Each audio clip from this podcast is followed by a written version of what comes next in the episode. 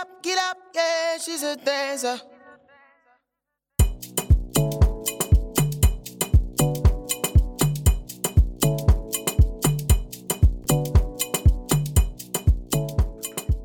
Hallo ihr Lieben, herzlich willkommen zurück zu einer neuen Folge von Split. Diese Woche mit Aisha und Ui. Aisha und Lea, sagst du noch immer. Stimmt. Und natürlich unserem geilen Interviewgast Ludwig Mond. Ludwig Yes. Mond ist Choreograf und ich hatte das Glück, mit ihm zusammen die letzte Schlagertour zu machen. Das heißt, ich habe intensiv mit ihm zusammengearbeitet und habe gemerkt, dass es super interessant wäre, auch für euch einfach mal ein bisschen zu erfahren, was sind die Aufgaben von so einem Choreograf, wie kam er dahin. Und das Interessante war auch, dass ich ihn damals als Tanzkollegen kennengelernt habe und er mittlerweile mein Arbeitgeber ist, unter anderem. Ja, er hat uns super viele interessante Antworten auf unsere Fragen gegeben. Ähm, wir haben ihn bei Zoom getroffen, wenn man das so sagen kann, weil er ist momentan in München, Leila ist am Bodensee und ich bin in Berlin. Und da ist Zoom natürlich eine super hilfreiche Plattform und bringt natürlich auch mit sich, dass die Audioqualität vielleicht nicht ganz so gut ist, wie sie sonst war, aber das tut dem Thema nichts zur Sache. Es ist trotzdem super interessant und wir freuen uns, genau dieses interessante Interview mit euch zu teilen. Da es diesmal so lang geworden ist und wir da aber keine Abstriche machen wollten, sondern alles wichtig fanden, haben wir uns dazu entschieden, eine Doppelfolge draus zu machen. Das heißt, diese Woche kommt der erste Teil mit dem Interview raus, von dem Interview mit Ludwig raus und nächste Woche dann der zweite Teil. Ja, ganz viel Spaß beim Zuhören. Bis später.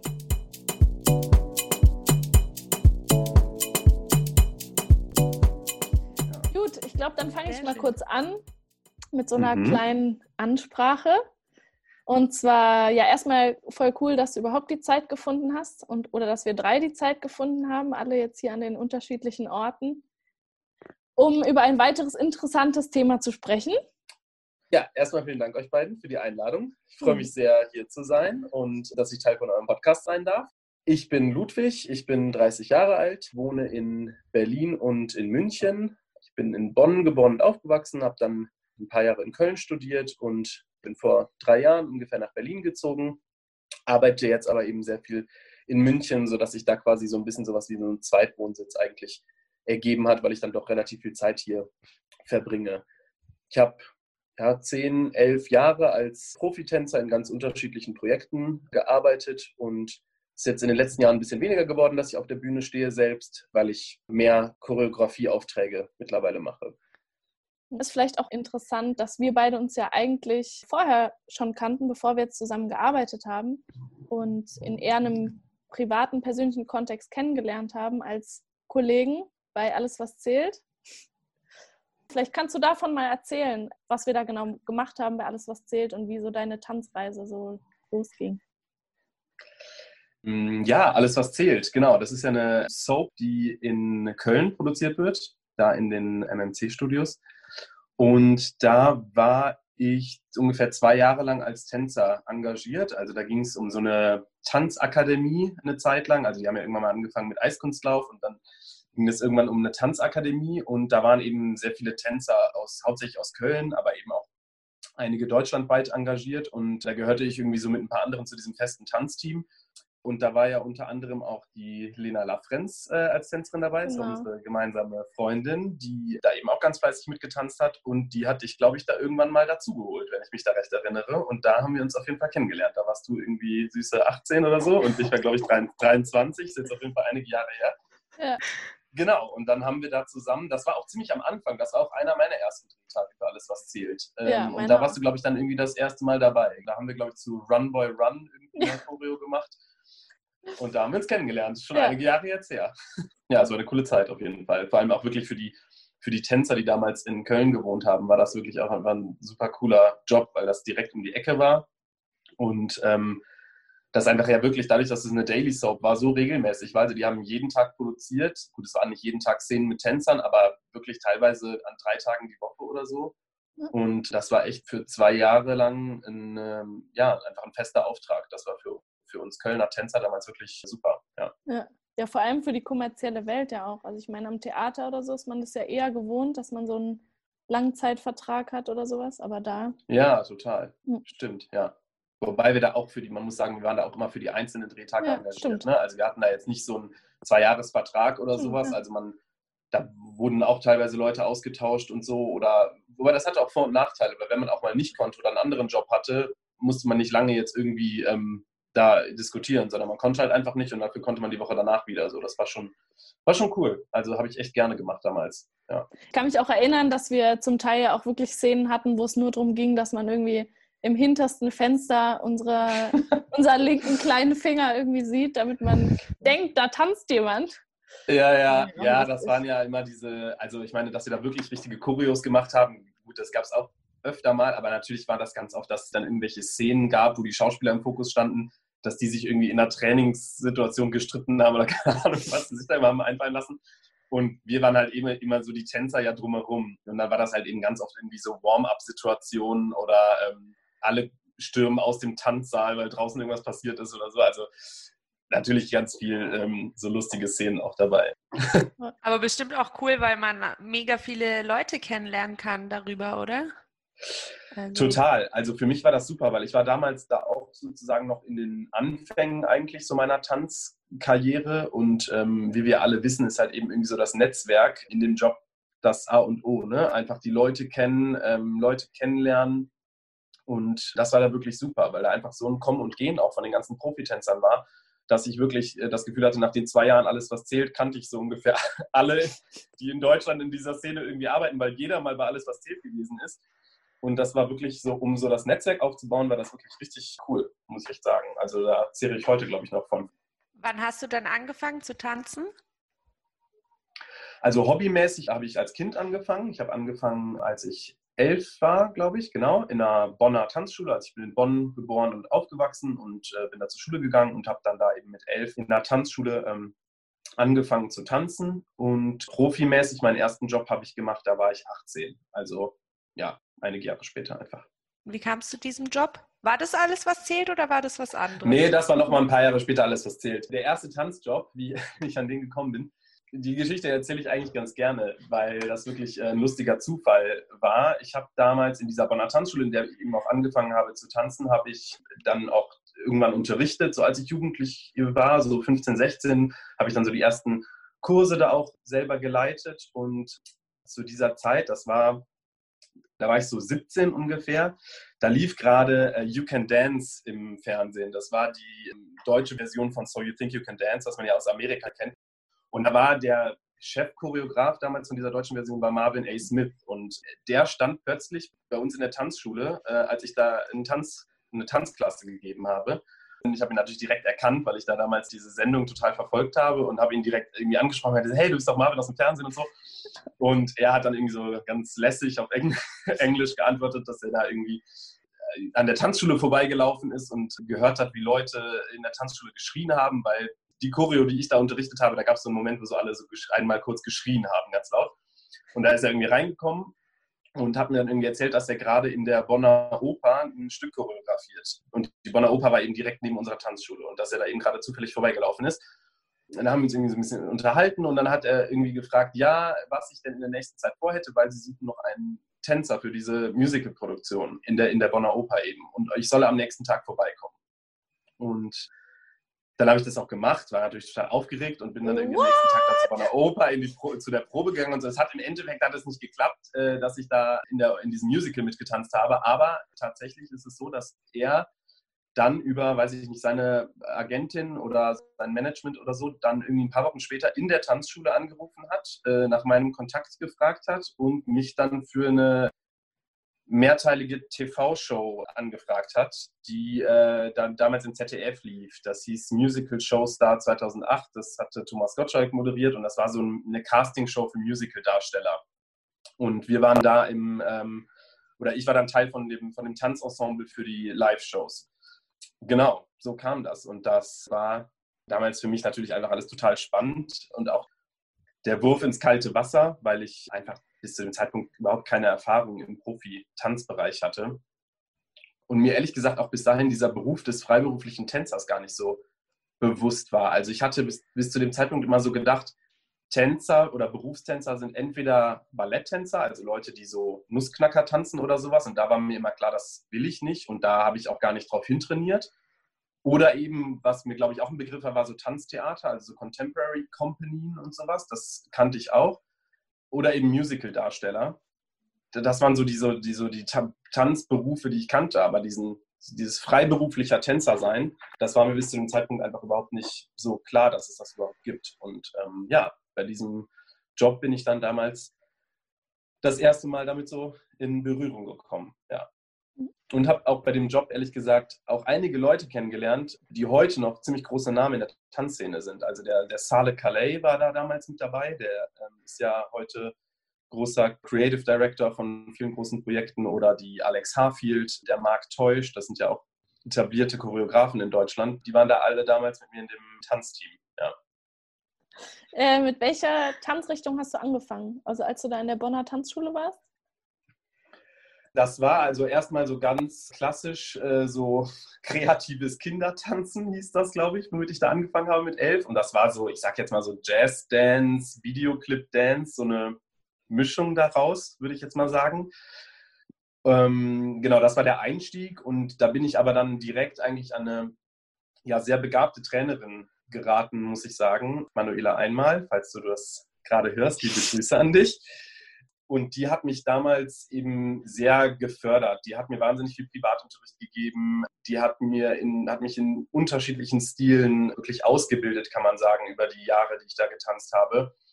Die hat mich da in Leistungsmannschaften gesteckt. Und dann habe ich letztendlich eigentlich sehr viel Showdance, so Jazzdance, Contemporary, Showdance, das waren so die Hauptschwerpunkte.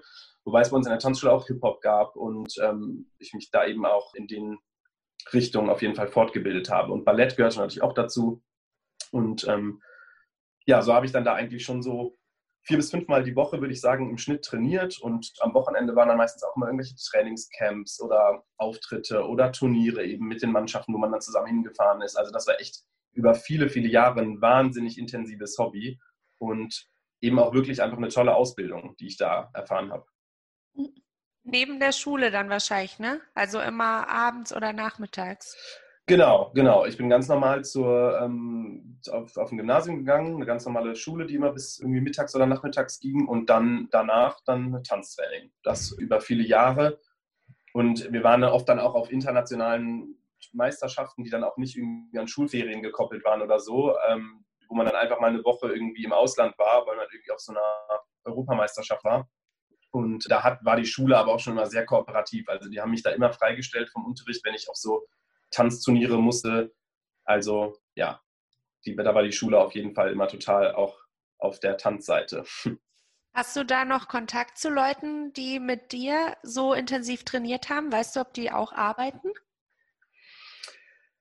Ich habe äh, noch ein bisschen Kontakt zu einigen, ja. Es gibt aber da eigentlich, also ganz viele machen immer noch diesen Turnierbereich. Die äh, trainieren immer noch mit Leistungsmannschaften, sind jetzt mittlerweile Trainer oder teilweise machen die das auch immer noch selber auf der Bühne. Aber soweit ich das weiß, ist niemand wirklich in den Profibereich selber auf der Bühne gegangen. Also soweit ich weiß, ist da jetzt kein anderer Berufstänzer rausgekommen, sozusagen aus diesem Kreis von damals. Das finde ich irgendwie immer wieder krass. Also ich hatte das ja bei mir auch. Wir waren ja eine ziemlich große Kompanie mit auch echt guten Leuten, aber dass dann jemand hat, also wirklich den Weg geht und also kann ich echt an einer Hand abzählen.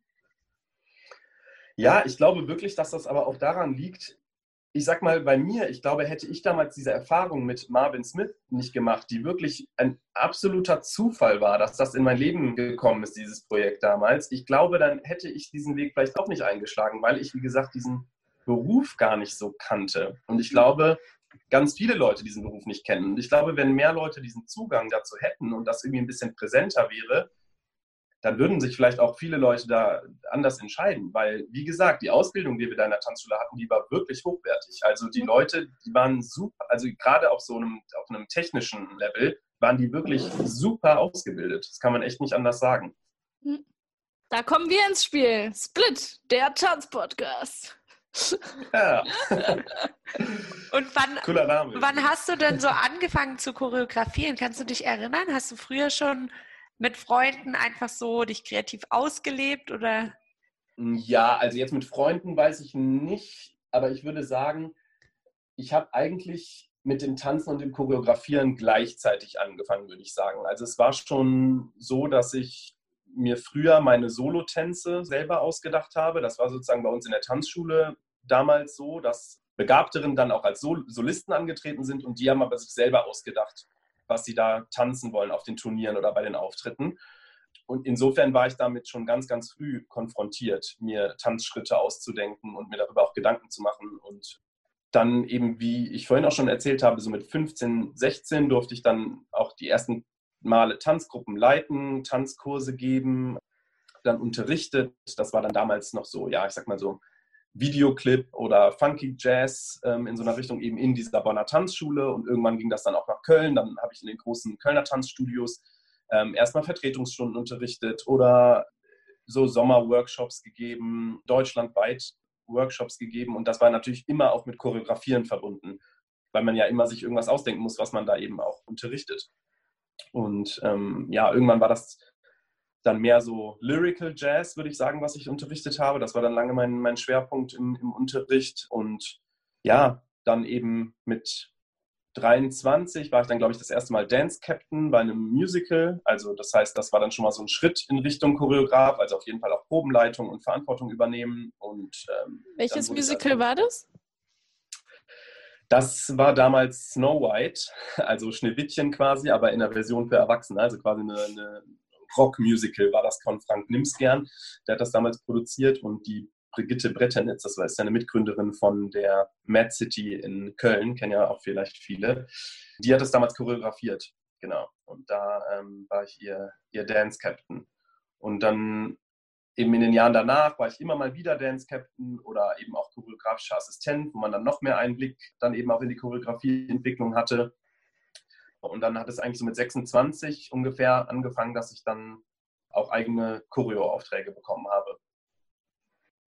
Hast du eine Erinnerung, wo du sagst, ey, das war, also das war echt ein krasser Choreograf, mit dem du mal gearbeitet hast?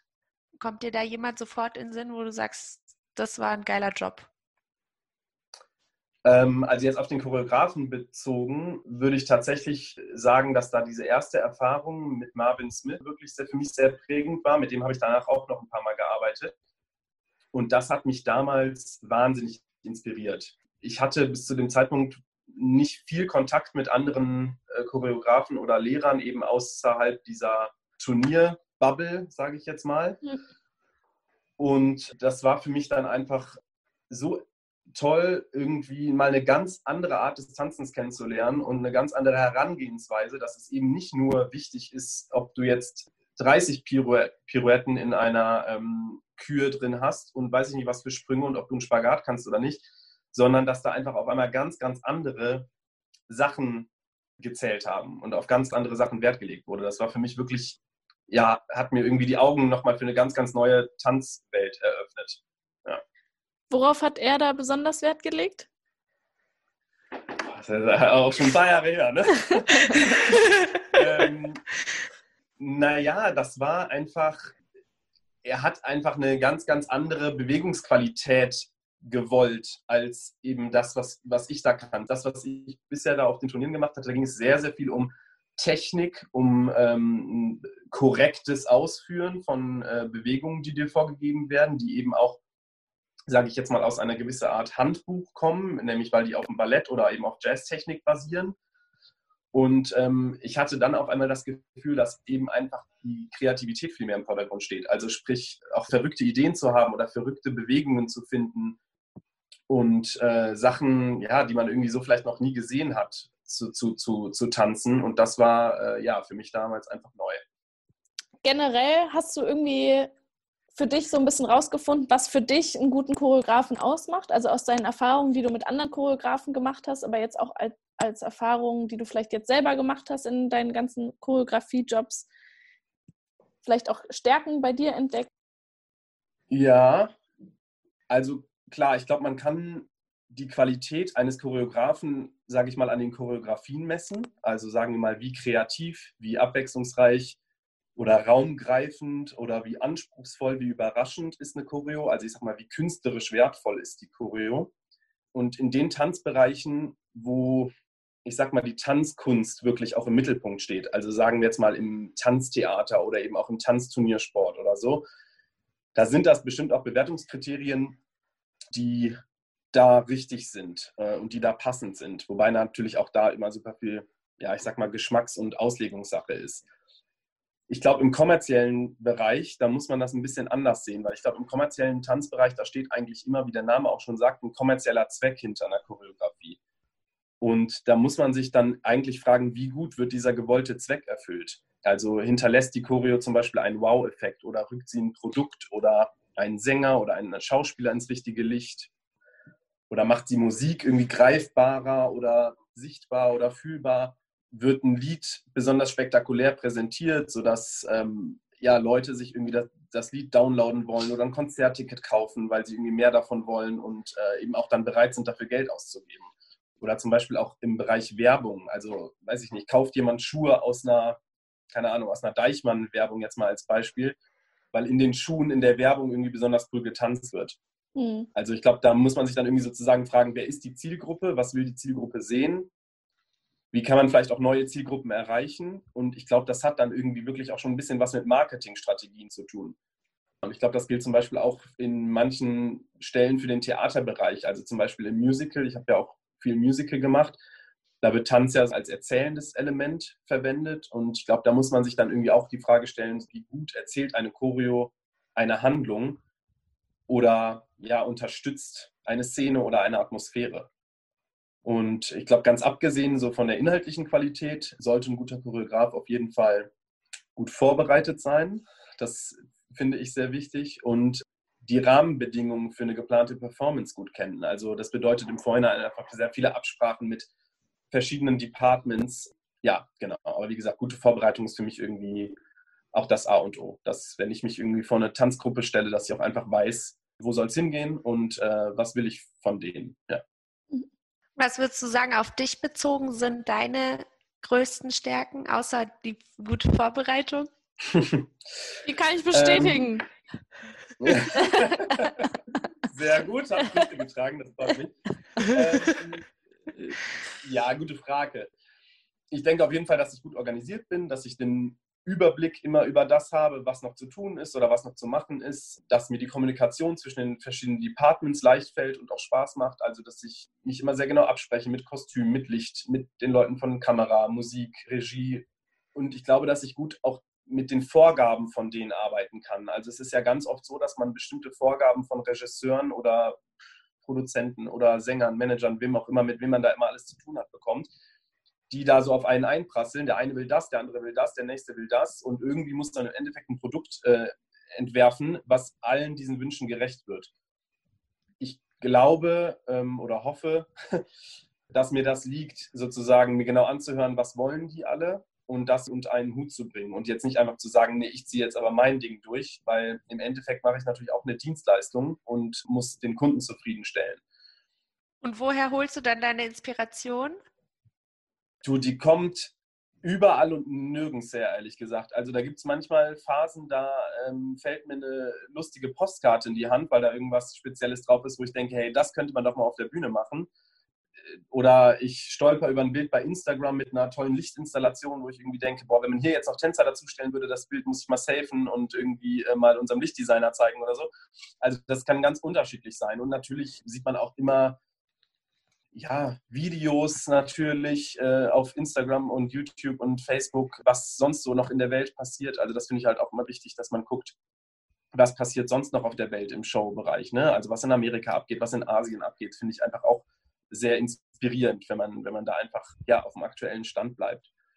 Und ich gucke mir auch wahnsinnig gerne Shows an. Also immer eigentlich, wenn sich die Gelegenheit ergibt, gehe ich gerne irgendwie ins ins Musical oder in Theater oder in Revue-Shows oder ähm, was sich eben anbietet, einfach zu ja, das auf mich wirken zu lassen. Und ähm, manchmal macht sowas dann ja auch unterbewusst, inspiriert einen das ja auch unterbewusst für die nächste Choreografie, ohne dass man es überhaupt richtig merkt. Ne?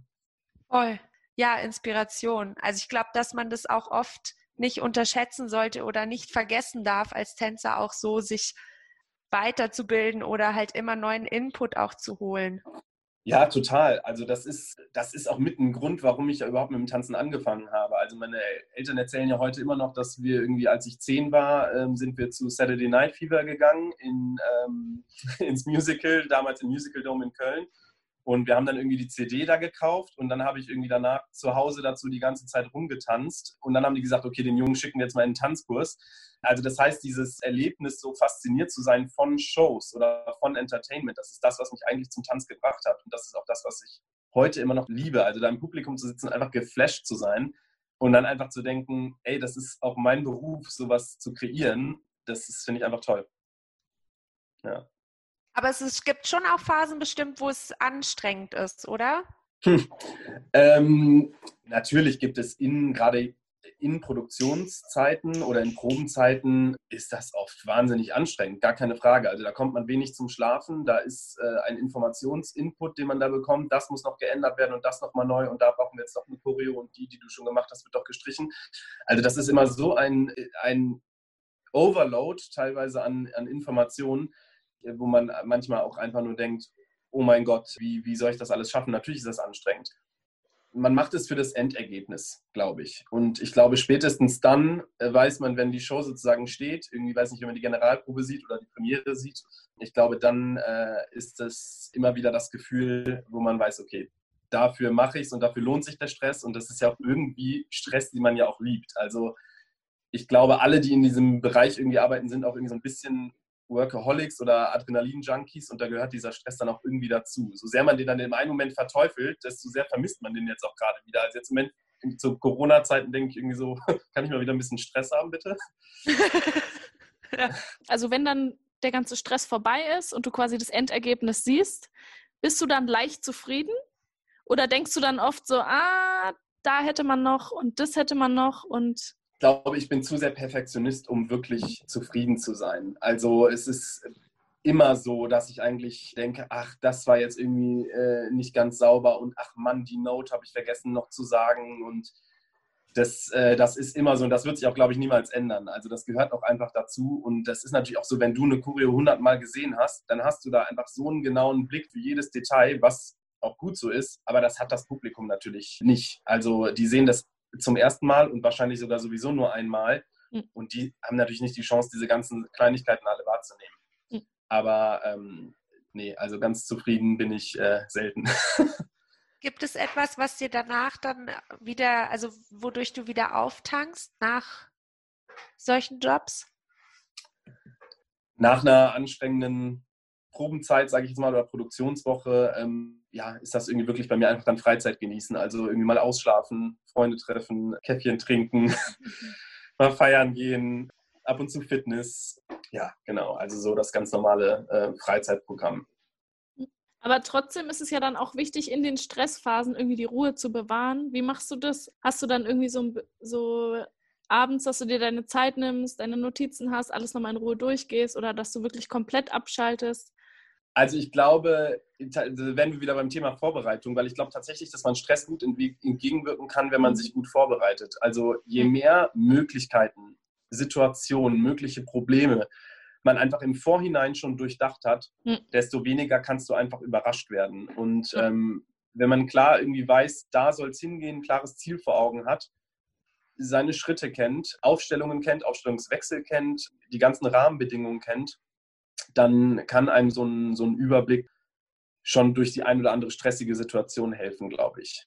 Und ich meine, in unserem Bereich ist es ja immer so, wir versuchen ja immer sozusagen neue Momente, also neue Shows für die Zuschauer zu kreieren und dadurch wird es auch niemals eine Routine geben. Also es gibt, wird immer wieder eine neue Bühne geben, immer wieder neue Requisiten, neue Kostüme, neue Musik. Und deswegen kommen logischerweise auch immer wieder Situationen, die unvorhergesehen sind und die einen dann ja, in, in stressige oder brenzlige Situationen bring, äh, bringen können. Aber ich denke einfach, oder zumindest ist das meine Art, da dran zu gehen, ja, je mehr man durchdenkt oder ausprobiert hat schon im Vorhinein, desto eher hat man auch einfach die passende Antwort parat, wenn irgendwelche Fragen aufkommen. Genau. Und gleichzeitig nimmt dir wahrscheinlich auch, gerade wenn du jetzt äh, für längere Produktionen dir einen Assistenten oder so oder eine Assistentin dazu holst, kann dir das ja auch nochmal so kleinere Fragen, die quasi jemand anders für dich kurz beantworten kann, gerade Kommunikation mit Tänzern oder so auch abnehmen.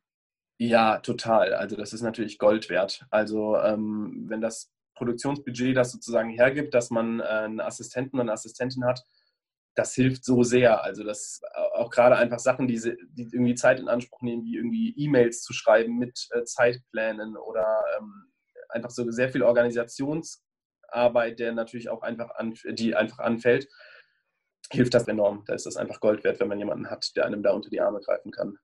Den man halt im, im besten Fall auch gut kennt, der die Arbeitsweise kennt, weil sonst ist ja wieder hinderlich. Ja, na klar, voll. Also ähm, ich ähm, versuche eigentlich immer mit den gleichen Assistenten zu arbeiten. Das waren jetzt über die Zeit natürlich auch schon ein paar unterschiedliche, weil es ja auch immer davon abhängig ist, sind die Leute verfügbar oder nicht. Aber ähm, da muss einfach dann irgendwie auch das, das Zwischenmenschliche stimmen, weil man natürlich einfach noch mal enger zusammenarbeitet als jetzt nur in dem Choreografen-Tänzer-Verhältnis. Ne? Ja. Und worüber bekommst du meistens deine Aufträge? Sind das oft Kontakte oder gibt es da auch andere Plattformen? Ja, ich würde schon sagen, dass das im ersten ähm, Schritt einfach Networking ist. Also so wie ich das sozusagen als Tänzer ja auch schon kennengelernt habe. Ne? Es ist immer irgendwie wichtig, neue Leute kennenzulernen, auch zu wissen, äh, wer hat welche Jobs, also ähm, wer ist sozusagen verantwortlich für was und so ist das dann äh, auch als Choreograf. Du lernst auch Produktionen, ähm, äh, Produzenten kennen, Regisseure kennen, Sänger kennen, Agenturen kennen, Manager kennen, die immer mal irgendwo jemanden brauchen. Und da ist das sozusagen einfach Networking, äh, auch das A und O, genau wie als Tänzer auch. Klar bin ich auch äh, auf Facebook und auf Instagram und habe eine Homepage und so weiter. Das ist sicherlich auch ein unterstützendes Mittel, also dass es einfach gut ist, dass man sich und seine Arbeit präsentieren kann. Aber ich glaube nicht, dass ich schon mal online gebucht wurde, ohne dass ich die Person kannte oder zumindest äh, empfohlen wurde. Also ich glaube, letztendlich ist es eigentlich immer ein persönlicher Kontakt, der da so den Ausschlag gibt. Würdest du trotzdem als Tänzer sagen, ist das anders, muss ich sagen. Also das ist ein bisschen anders als Tänzer. Mhm. Also ich habe ja, ich habe selber zum Beispiel auch schon Tänzer äh, nur über Instagram Profile gebucht, also die ich gar nicht persönlich kannte. Gerade so in den ersten Jahren, als ich mir auch so einen Tänzerpool sozusagen aufgebaut habe, habe ich wirklich äh, teilweise wirklich mal geguckt, wen finde ich in Deutschland, in Holland, in, in, in London, habe da wirklich über Instagram dann auch tatsächlich Leute angeschrieben und äh, im Endeffekt dann auch gebucht und ausprobiert. Und ähm, daraus sind jetzt schon sehr, sehr lange Zusammenarbeiten entstanden. Ja. Und ich erinnere mich auch noch an das Casting, was du gemacht hast. Genau, ja. Ich habe vor, wann war denn das? Das war vor anderthalb Jahren ungefähr, habe ich mal ein großes Casting gemacht in, in drei, drei großen deutschen Städten Genau, weil ich da eben auch gerne einfach so meinen Pool an Tänzern und Tänzerinnen einfach mal erweitern wollte, einfach mal zu gucken wollte, wen gibt es da noch, auch um den Leuten mal eine Chance zu geben. Es gibt im kommerziellen Bereich ja nicht so häufig Castings. Also ab und zu natürlich machen wir irgendwie Agenturen mal einen Dance Call, aber das ist ja jetzt nicht so gang und gäbe. Und ähm, da wollte ich das einfach mal ausprobieren und mal gucken, ähm, wen ich da so kennenlerne und auch da habe ich einige Leute gefunden, mit denen ich auch jetzt über die letzten Jahre dann viel zusammengearbeitet habe. Und was würdest du sagen, wo achtest du, also worauf achtest du da so am meisten? Also was ist dir so am wichtigsten, wenn du deine Tänzer für deine Produktionen aussuchst? Das kommt ehrlich gesagt wirklich total auf das Projekt an. Also das ist pauschal wirklich schwierig zu sagen. Also das kommt, äh, kommt darauf an, was wollen wir äh, für Tanznummern kreieren, wenn man das überhaupt zu dem Zeitpunkt der Tänzerbuchung schon weiß. Ganz oft mhm. ist es ja auch so, dass man sozusagen nur weiß, da kommt ein Job und ich brauche so und so viele Tänzer, aber was wir da machen, weiß ich eigentlich noch gar nicht. Das heißt, in dem Moment versuche ich dann eigentlich Leute zu finden, wo ich weiß, die sind vielseitig. Die kann ich verwenden, wenn wir was äh, machen, was eher, sage ich jetzt mal, klassischere Shownummer ist. Die kann ich aber auch verwenden, wenn es eher was Urbanhafteres wird. Und äh, die kann ich aber auch verwenden, wenn wir plötzlich eine Irish äh, Tap-Nummer machen müssen. Also das, äh, ja, also es ist ja wirklich manchmal so, dass du bei einer Produktion überhaupt nicht weißt, was überhaupt da gemacht wird. Und trotzdem aber schon die Leute buchen musst. Das heißt, du musst versuchen, Leute zu finden, wo du weißt, okay, die werden irgendwie in alles reinpassen und werden das alles irgendwie möglich machen. Ne? Anders ist es zum Beispiel bei einem Musical. Da weißt du schon ganz genau, aha, okay, wir wollen diese und diese Geschichte erzählen, dafür brauchen wir diese und diese Typen und die müssen das und das tänzerisch beherrschen. Und dann guckt man, dass man eben die Leute findet, die das möglichst gut abdecken. Ja. Oder stimmlich im Musical jetzt irgendwie bestimmte. Genau, klar. Das, äh, das gibt es natürlich auch, dass die Tänzer manchmal sogar noch singen ja. müssen. Genau. Und äh, das ist dann sozusagen auch nochmal ein Aspekt. Aber das bewertet dann nicht ich, sondern da gibt es dann noch einen musikalischen Leiter, der dann noch seinen Senf dazu gibt. Was war so bisher deine größte Herausforderung im Choreografieren jetzt? Oder im Leben generell? genau. Im Leben generell, da müsste ich jetzt zu weit ausholen. So, wir hoffen, ihr hattet viel Spaß mit dem ersten Teil von Ludwig Mohns Interview. Nächste Woche schon folgt der zweite Teil. Diesmal sind keine zwei Wochen Pausen, sondern nur eine. Da geht es mit spannenden Antworten weiter. Genau, was deine größte Herausforderung war, was in der Zukunft noch kommen soll und wie ihr euch bei ihm bewerben könnt, erfahrt ihr nächste Woche Mittwoch. Da kommt der zweite Teil raus. Bis dahin. Fortsetzung folgt. Tschüss. Bis nächste Woche. Ciao, ciao.